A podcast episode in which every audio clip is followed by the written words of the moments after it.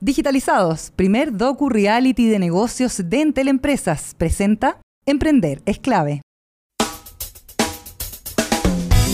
Porque mi idea puede marcar la diferencia. Perseverancia, creatividad, dinamismo e innovación. Todo lo que necesitamos para que nuestro emprendimiento salga adelante. Emprender es clave. Con María Elena Dresen.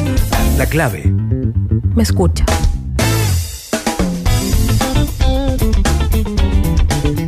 Muy, pero muy buenos días. ¿Qué día es hoy? Viernes eh, 8. Ya. Sí, viernes 8 de noviembre se cumplen tres semanas hoy día de el 18 de octubre, ¿no es cierto? El, día en que Chile cambió. Eh, a ver, yo llevo. Hace tres semanas justo fue el último día que vine, porque después tuve un directorio especial en la empresa, justo cayó viernes, y el viernes pasado fue feriado. Y obviamente es otra circunstancia, nos estábamos discutiendo de cómo la economía estaba mejorando, cómo había que hacer otras cosas, cómo había que reactivar el país. Y hoy día estamos en un país que cambió. Eh, y hay varias cosas que me gustaría mencionar cortito, a lo mejor, pero. y con cierto temor, porque creo que Chile en ese minuto está muy polarizado. Eh, uno ve Twitter más. Eh, más violento que lo habitual, y eso siempre es malo para el país. Ahora, quiero partir diciendo lo siguiente. Me leí la constitución en los últimos días y quiero rescatar lo que dice el primer artículo de la constitución. El, artículo, una parte del primer artículo de la constitución dice, el Estado está al servicio de la persona humana y su finalidad es promover el bien común, para lo cual debe contribuir a crear las condiciones sociales que permitan a todos y a cada uno de los integrantes de la comunidad su mayor realización espiritual material posible. Es deber del Estado resguardar la seguridad nacional, dar protección a la población y a la familia, propender al fortalecimiento de esta y promover la integración armónica de todos los sectores de la nación y asegurar el derecho a las personas a participar con igualdad de oportunidades en la vida nacional. Y quiero destacar dos cosas que dice este primer artículo. Uno, deber del Estado resguardar la seguridad nacional. O sea, da lo mismo las marchas. Lo que no puede aguantar el Estado es el desorden nacional. Las quemas, los, el vandalismo, los saqueos. Eso no lo puede aguantar el Estado y tiene que asegurar a todo el otro 99% de la población que va a asegurar el orden nacional. Y la segunda que dice la igualdad de oportunidades, a participar las personas eh, con igualdad de oportunidades. Por lo cual, el segundo rol del Estado es darle oportunidades a todos. ¿Eso qué significa? Que resguarde que todos tengan acceso a salud, que resguarden que todos tengamos acceso a educación, que resguarde que todos tengamos acceso a vivienda, etcétera. Igualdad de oportunidades. Entonces, el Estado primero tiene que volver a asegurar, y en ese sentido le hago un llamado al presidente, que creo que ha estado bastante desaparecido en esta cosa. y digo todo lo que digo, lo digo yo, no lo piensa en la radio necesariamente, pero tiene que resguardar la seguridad nacional y después hacer planes urgentes para tratar de darle a todo el mundo y cumplir con la obligación de igualdad de oportunidades. Ahora, quiero decir, y esto de nuevo es responsabilidad mía, que el movimiento social que pide mayor igualdad, que pide mayor igualdad de oportunidades, que mejor salud, mejor jubilación, yo creo que no hay ni un chileno que no está de acuerdo. Lo que sí yo no puedo estar de acuerdo en que hagamos de esto un país más pobre, que hagamos de esto un país en que las pymes se están empezando a morir. Este es un programa de emprendimiento y nosotros nos vamos a preocupar de los emprendedores. ¿Qué pasa con los emprendedores que no están cobrando? ¿Qué pasa con los emprendedores que no están vendiendo? ¿Qué pasa con las pymes que estamos destruyendo? Las pymes dan trabajo, los emprendedores dan empleo. Por favor, cuidemos nuestra economía. Es fundamental reactivar el país. Sin economía no hay cómo repartir. Hay un meme por ahí dando vuelta, dice que estábamos quejándonos de que el chancho estaba más pelado, eh, mal pelado. Bueno, ahora no tenemos chancho porque estamos matando al chancho. Entonces, si no tenemos chancho, no tenemos chancho que pelar. Entonces, cuidemos un poquito las pymes, cuidemos los emprendimientos, cuidemos el empleo. El IPC salió hoy día en la mañana de octubre, fue un 0,8%, el más alto del 2014. ¿Qué significa eso? Que a todos los chilenos hoy, a partir de noviembre, nos va a ser un 0,8% más caro vivir en Chile. Ojo, en noviembre va a ser mucho más alto que eso, porque con un dólar a 7.50 todo va a subir.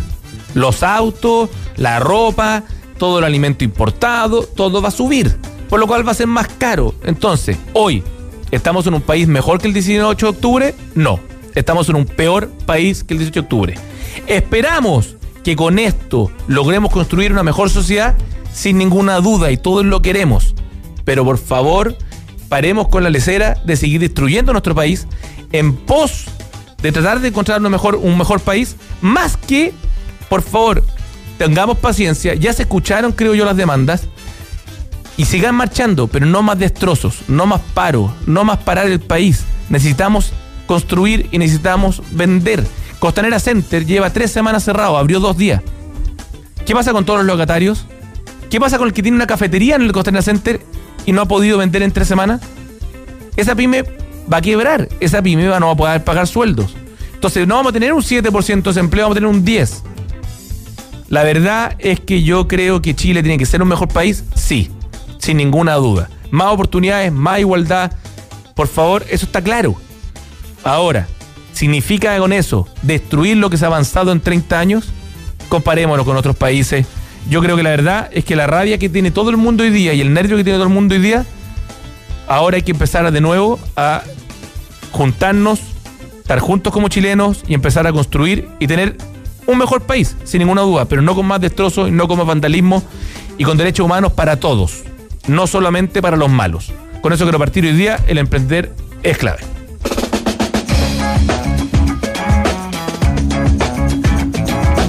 Y seguramente, eh, y seguramente ya en Twitter van a empezar a ver eh, golpes y manoseos, fuegos con respecto a lo que dije, pero bueno, cada uno es libre de pensar y yo creo que tenemos que empezar a construir.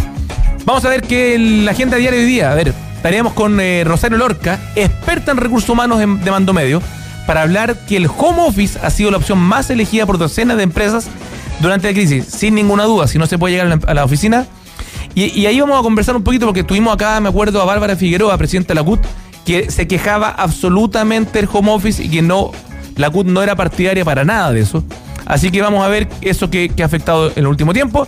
Y después estaremos con Ricardo Román, gerente comercial de Fractal, que es una startup que está entregando ayuda a pymes y emprendedores en este proceso de recuperación tan complejo que están enfrentando. Eso es súper bueno porque, como dije yo, hoy día estamos matando las pymes, matando el emprendimiento. Estamos aquí de vuelta en Emprender es clave.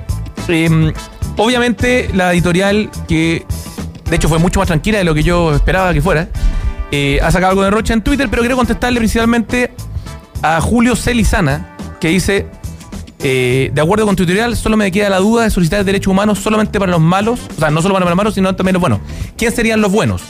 La verdad que no hay buenos y malos, pero cuando alguien está destrozando algo y llegan los policías y los policías los hacen pedazos y ellos no pueden hacer nada y tenemos policías presos porque le pegan un palazo a alguien que está rompiendo algo, ese policía también tiene que tener derechos humanos.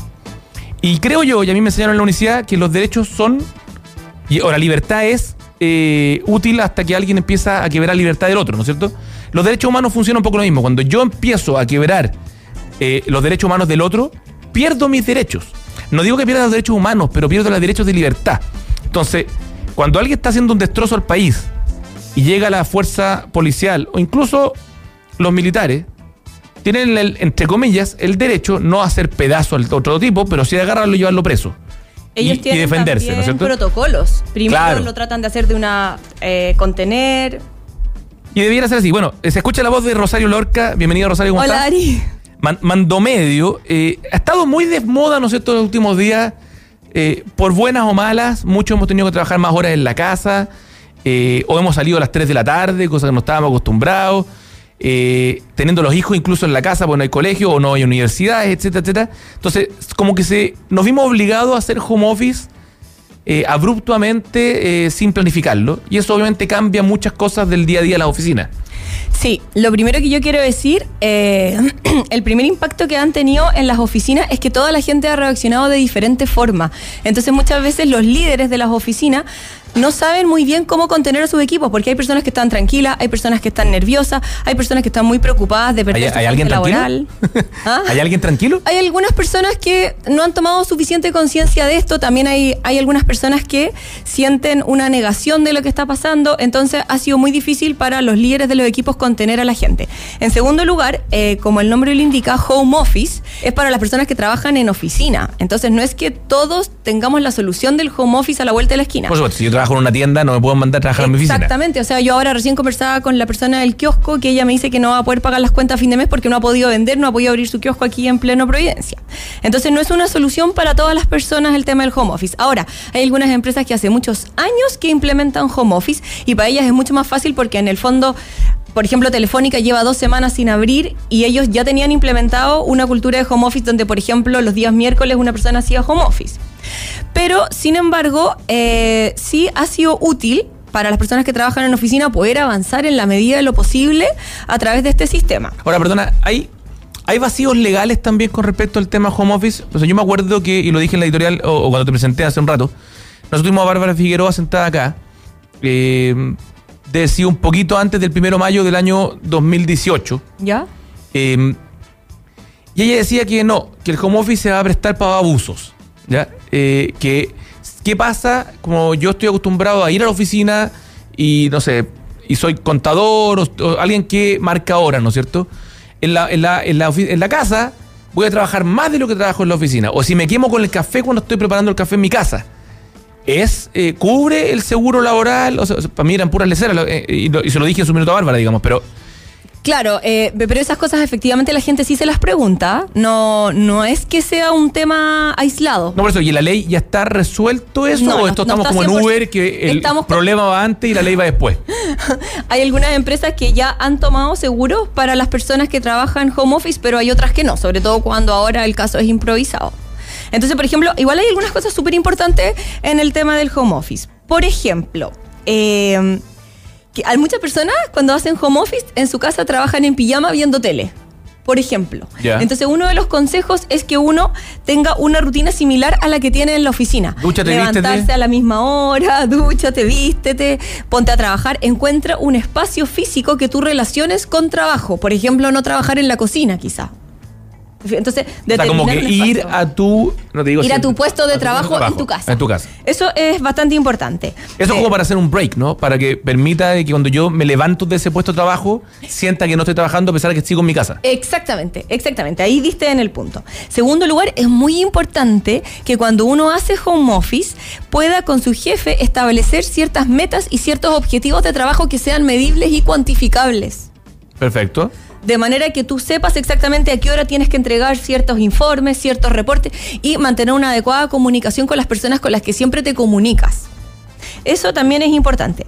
Eh, bueno, obviamente que en tu casa, si uno necesita hacer una reunión con Skype, tiene que tener adecuado internet, que muchas veces el internet de la casa no se puede. Hay ciertos sistemas operativos que solamente funcionan en la oficina, por lo tanto esas personas, ese aspecto de su pega no la podrían hacer en la casa. Claro, pero hoy día la tecnología te permite conectarte a través de... Se me olvidó el nombre. em, Pero no, todo, no todos los sistemas operativos se puede. Ya. Hay algunos sistemas Sí, operativos con Mac es más que, complejo. sí, que son más complicados.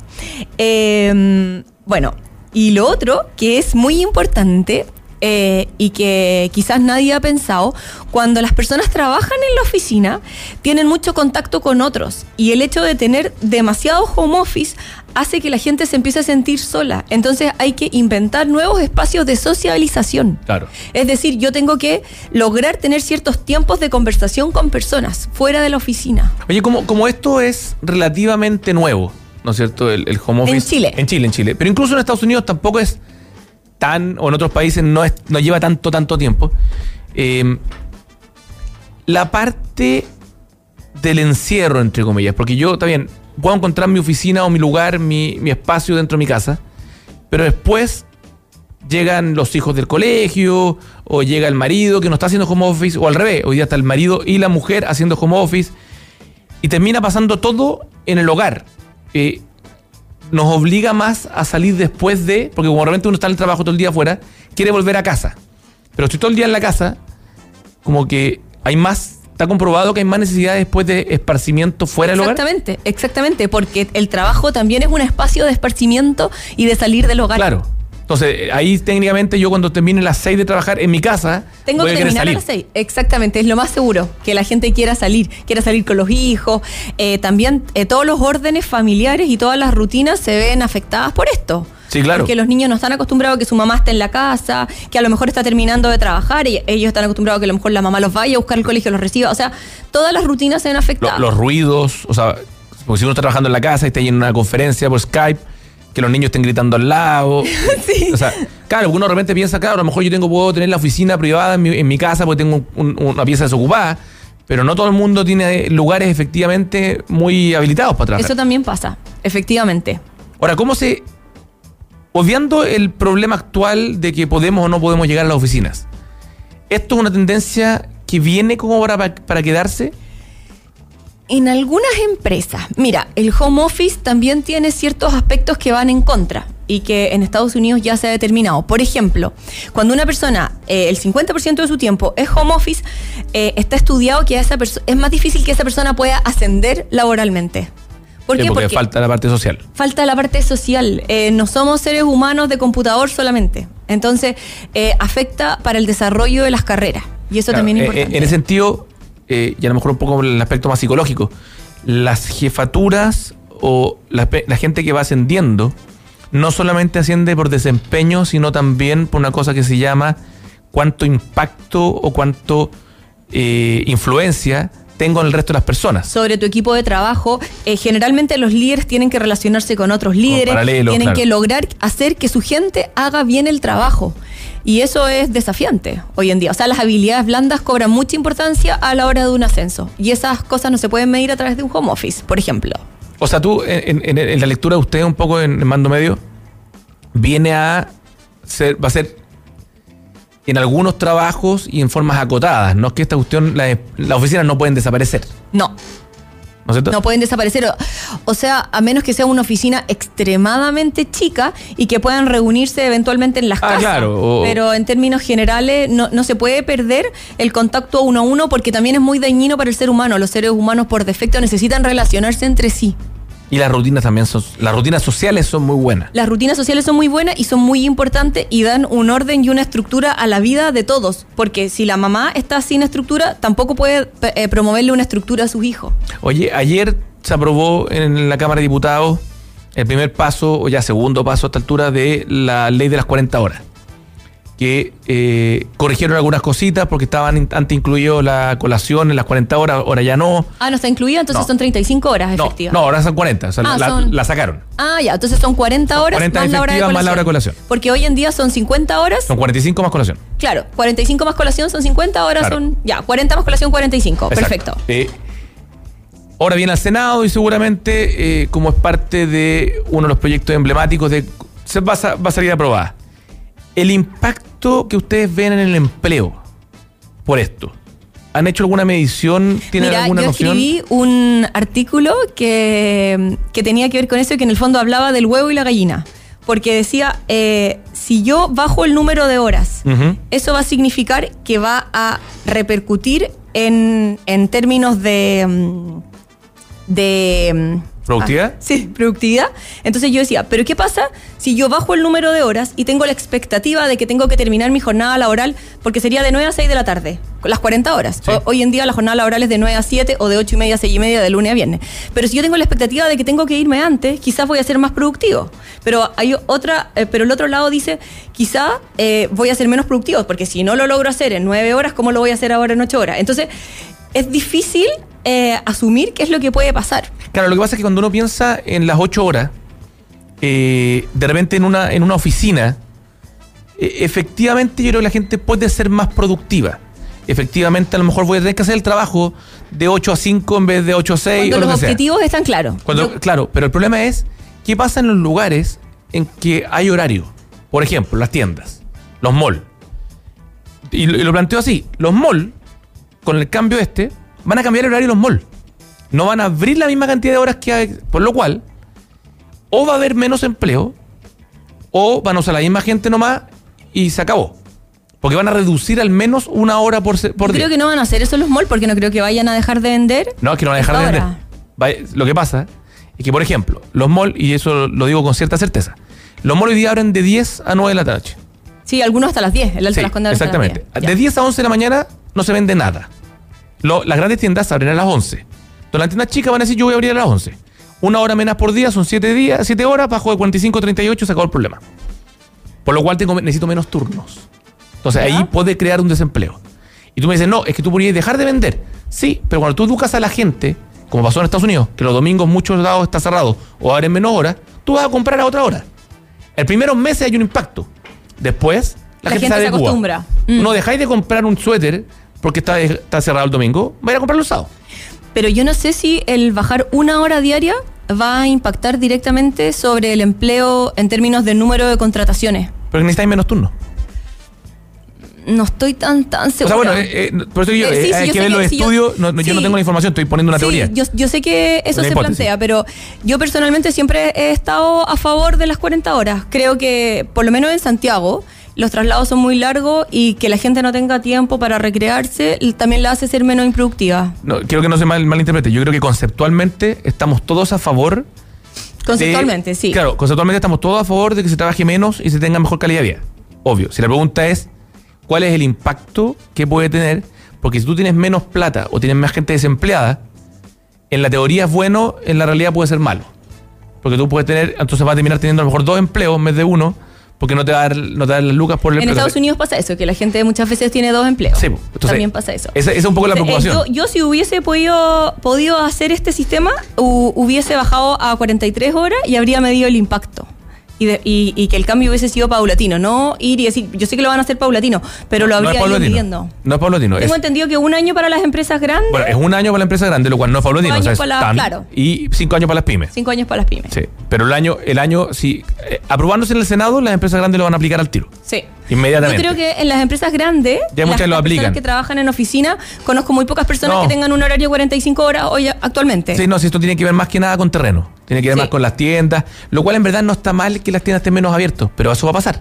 Se van a adecuar los, los horarios de apertura. Sí, y bueno, también los turnos de los conserjes, y lo- los turnos en, la, en los hospitales, por ejemplo. Bueno, eso es otro tema. La- los gastos comunes dicen que suben inmediatamente un 20%. Sí, los gastos comunes, las horas extra, sí. Entonces la gente igual de una forma u otra hay un impacto social que es bueno en mucha medida y puede ser malo en otra. Eh, eh, yo no digo que sea malo, al revés, digo que hay que medirlo. Sí, sí, efectivamente, yo tengo otra razón. Oye, pregunta, nos está pillando un poquito el tiempo. Eh, consejos para las empresas en este minuto, Difícil. con respecto al home office principalmente. Mira, yo creo que lo principal es eh, poder contener a los equipos. Creo que muchas veces la gente más que soluciones necesita ser escuchada en términos de cuáles son los problemas que están teniendo personalmente cada uno por esta crisis.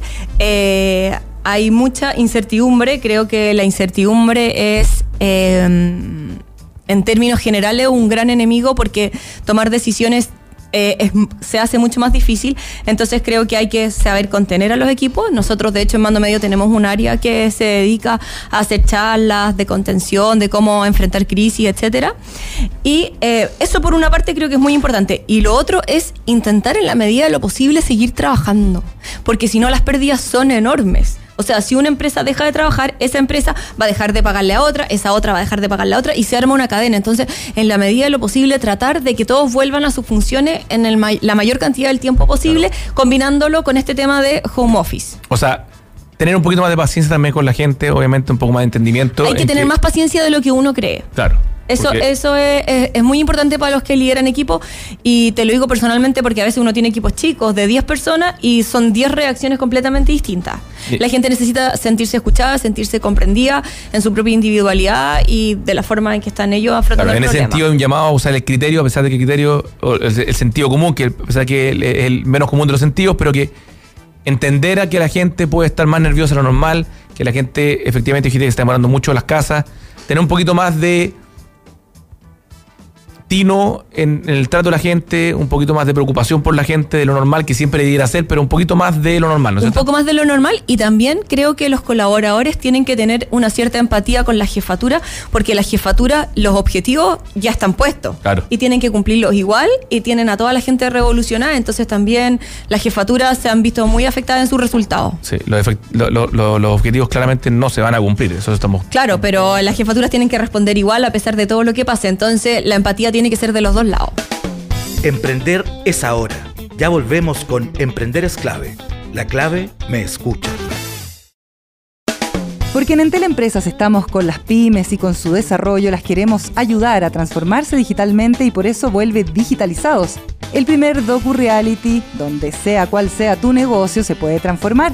Participa en el casting masivo e ingresa a entel.cl slash casting digitalizados, porque con tecnología tus ideas son posibles. Entel Empresas. Una buena idea marca la diferencia. Escuchamos Emprender es clave. La clave me escucha.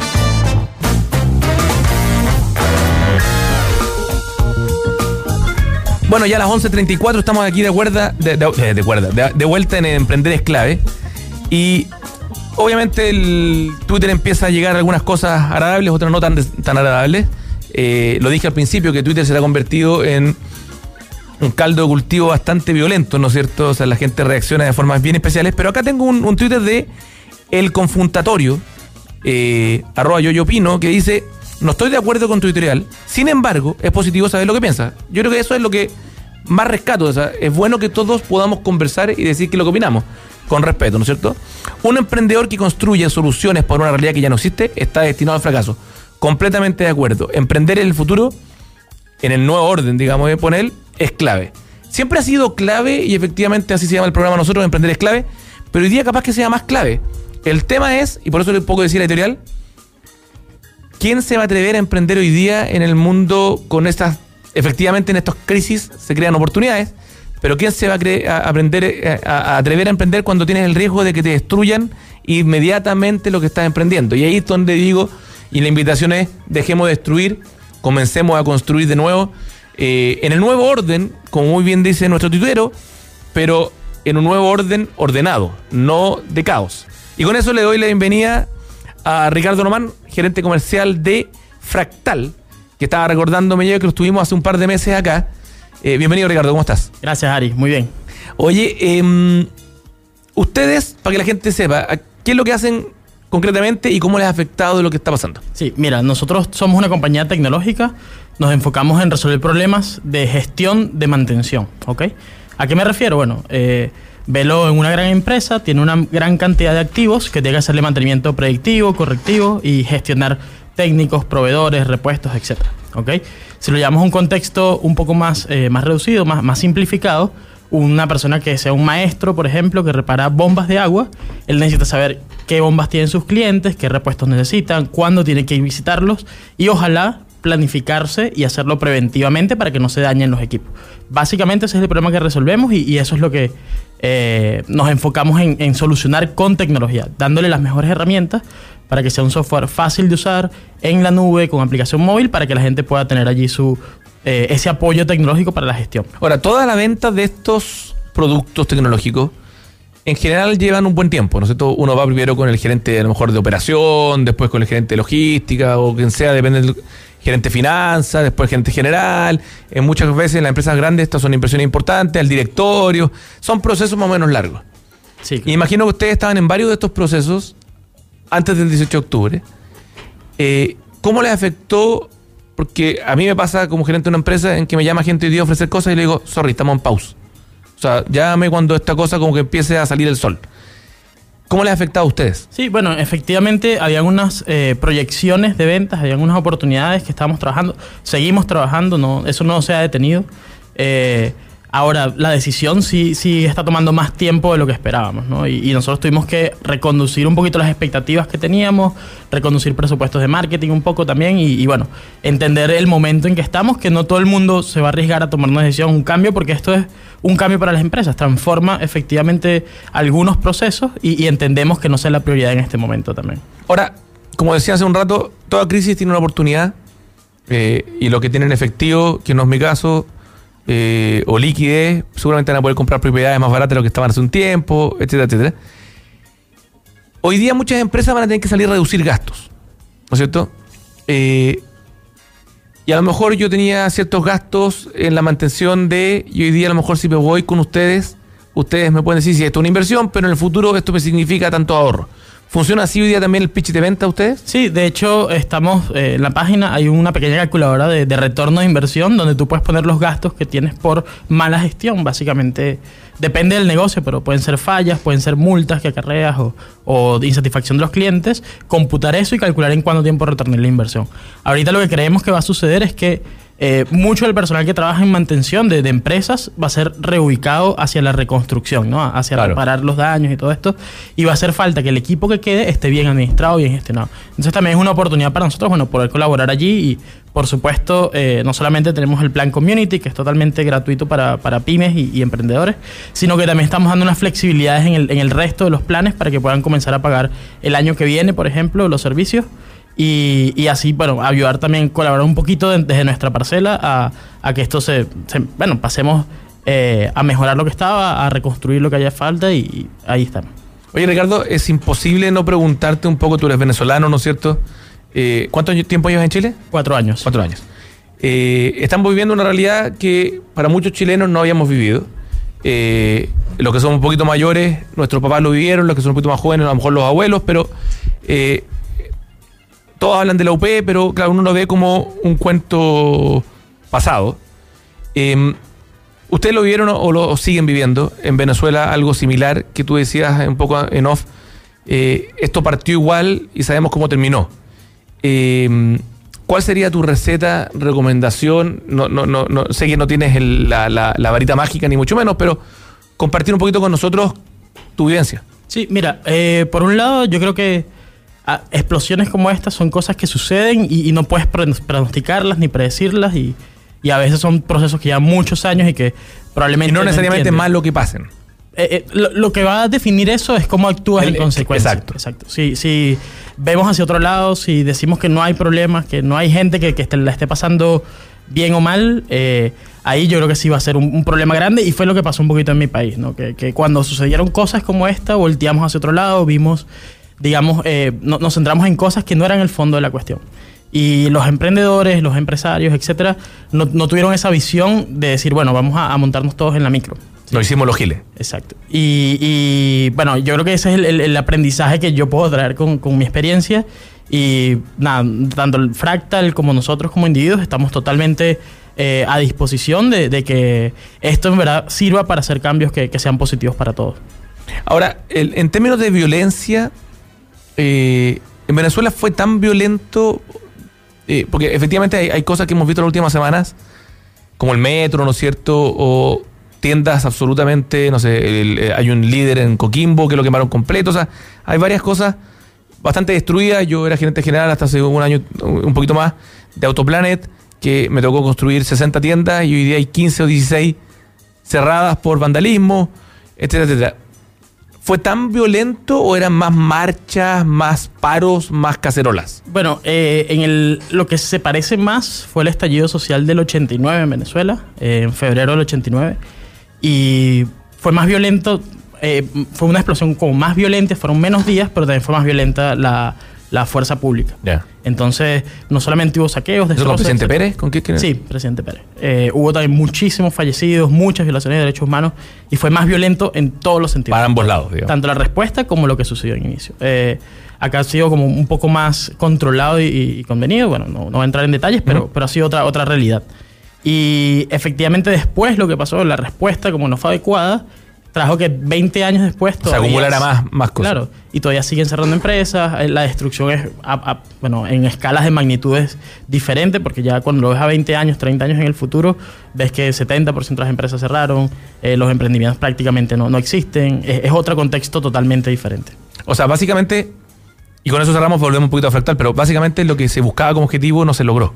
En el sentido de que cuando uno piensa en mayor oportunidades, y sí, yo insisto, y nadie está en desacuerdo, al revés, estamos todos de acuerdo en que haya mejor salud y haya mejor educación y haya más igualdad de oportunidades, nivelemos todos para arriba y no nivelemos todos para abajo. Sí, exactamente. Yo creo que ese tiene que ser el mensaje. Como cada quien desde lo que hace, desde su trabajo, desde sus capacidades, puede aportar a que todos podamos eh, tener más oportunidades. Porque a lo mejor la desigualdad eh, financiera o monetaria, o que alguien tenga más plata, Va a seguir otro, existiendo es siempre. una foto. Y, y es algo que tú ves en el momento. Pero si tú lo ves a, a largo plazo, como estas personas que a lo mejor no tienen las oportunidades, aprenden otras formas de capturar valor. Por ejemplo, transforman digitalmente y se apoyan eh, en, en herramientas tecnológicas para hacer que sus negocios sean más eficientes. No sé, el mismo ejemplo, el, el maestro que repara bombas de agua, a lo mejor repara dos al día, pero si se organiza, tiene todo, eh, tiene los repuestos el día antes, tiene la, la ruta el día antes, etcétera, puede arreglar tres y aumenta significativamente el valor Pre- que. ¿Presencia de ustedes en otros países? Sí, mira, nosotros estamos con clientes en más de 40 países, eh, tenemos distribuidores en 15 países diferentes y tenemos oficinas en, en otros cuatro países. O sea, estamos en Chile, que es la casa matriz, Colombia, México y Brasil, que son las otras oficinas. Ya, o sea, dentro de todo lo que puede impactar lo que pasa acá, tienen la suerte de que están bastante diversificados con respecto a los- sus clientes. Sí, aunque Chile, bueno, sigue siendo eh, el país donde más tenemos negocio, donde están la mayoría de nuestros clientes, este, tenemos como esa, esa, digamos, ese pie donde podemos apoyarnos en, en momentos de coyuntura. Oye, ca- cambios importantes que han hecho ustedes las últimas dos semanas eh, pensando en qué es lo que va a pasar. Sí, mira, nosotros somos un negocio bastante digital, somos eh, Liviano en ese livianos en ese sentido, claro, y estamos haciendo mucho más home office que, que de costumbre. Eso tiene algunas consideraciones, que bueno, eh, sabes que tienes que tener unas horas disponibles para reuniones, no, no, es, no es igual el- la comunicación, etcétera. Pero yo creo que es el cambio más importante y que más nos ha pegado que tener que estar, bueno, todos en la oficina. A veces home home office siempre ha sido una oportunidad, pero no era como una, era, no era la norma a pasar a ser la... la- Hablábamos con Rosario antes del home office, eh, que no necesariamente es fácil manejarlo, más fácil entenderlo, eh, cuál es el impacto en la vida de cada de nosotros, ¿no es cierto? El hecho de estar mucho más en la casa.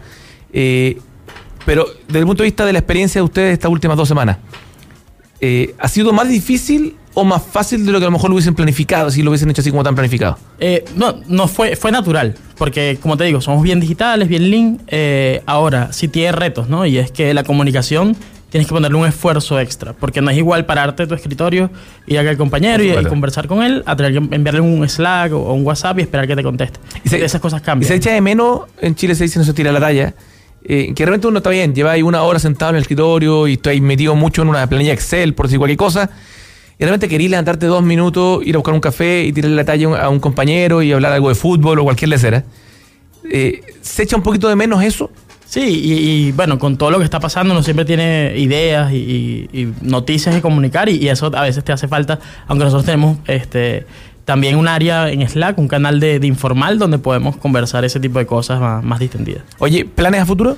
Sí, mira, eh, nosotros eh, queremos seguir trabajando en, nuestras- en nuestra plataforma, eh, hacerla mucho más sencilla de lo que ya es, eh, que más gente se pueda unir a, a Fractal y, y- y un poco convertirnos en, ese, eh, eh, en esa solución de clase mundial que todos esperan, tanto las empresas grandes como los emprendedores que están trabajando con nosotros. Oye, repetir que para pymes usted tiene esta cosa Fractal Community, explícala bien para que la gente... Sí, ah, es muy sencillo. Entran en community.fractal.com. Fractal sería F-R-A-C-T-T-A-L. TTAL, sí, justamente. Ahí entran, eh, también pueden entrar en la página de fractal.com y eh, simplemente registran su correo electrónico, les va a llegar un, un correo de vuelta y ya pueden empezar a crear tanto los activos, los equipos que, que les hacen mantenimiento, los planes de mantención y empezar a generar órdenes de trabajo para hacer la, la gestión de, de estos trabajos. ¿Algún consejo para las pymes en general? Mira, yo creo que eh, el consejo es mantenerte siempre optimista. Eh, yo sé que la- las condiciones no son las mejores en este momento para las pymes, sobre todo para los que sufrieron daños, pero la- el, llamado al emprendedor, al que cree que el, mundo puede cambiar, es a ser optimista y hacerlo positivamente. Eso es súper importante. Yo creo que hoy día, si bien yo creo que hemos estado todos un poquito más estresados y más nerviosos en los últimos, de los últimos tiempos, eh, es bueno levantarse en la mañana y decir hoy día va a ser un mejor día y mañana va a ser aún mejor. Eh, todos los emprendedores, todos los gerentes de marketing, todos los gerentes comerciales, todos los vendedores, tienen, tenemos que tirar para arriba, ponerle un poquito de ánimo a, esto, no seguir dramatizando la situación al revés.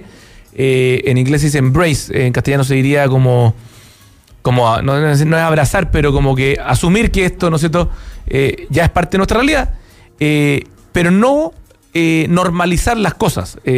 Ha pasado mucho que de repente uno ve y dice, oye, ya hay ahora hay solamente un semáforo quemado. Qué bueno, no, pues si no, los semáforos no tienen que estar quemados. A mí pasó ayer que dije, oye, el dólar está muy bueno, bajó a 7.42. Hace dos semanas me hubiese dicho que el dólar llegaba a 7.42, me daba un ataque cardíaco. Claro. Entonces, no normalicemos la situación, pero sí, por otro lado, volvamos a, eh, a llevar una vida más tranquila, más normal a lo que nos, nos lleva el país para poder tener un mejor resultado. Eh, Ricardo, muchas gracias por venir. No, gracias. Eh, en un momento que tampoco es fácil salir de la oficina, A pesar de que a lo mejor están en la casa. No, estamos, a- de hecho estoy en la oficina y estamos a, a dos cuadras, así que estamos muy cerca. ¿No les pasó nada el otro Estamos- día? Eh, no, no. Ya. La calle sí, pero la oficina, La oficina. no. Por suerte. Bueno, mu- muchas gracias por venir. Fue un capítulo más de Emprender es clave.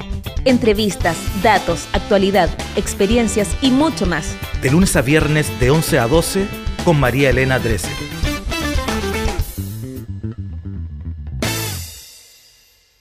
Digitalizados, primer docu-reality de negocios de Entel Empresas presentó Emprender es clave. Porque estamos con las pymes y su desarrollo. Vuelve digitalizados. El Docu Reality que transforma negocios a través de la tecnología y en el que tú puedes ser parte. Inscríbete en el casting masivo en entel.cl slash casting digitalizados. Solo hasta el 15 de noviembre. Porque con tecnología tus ideas son posibles. Entel Empresas.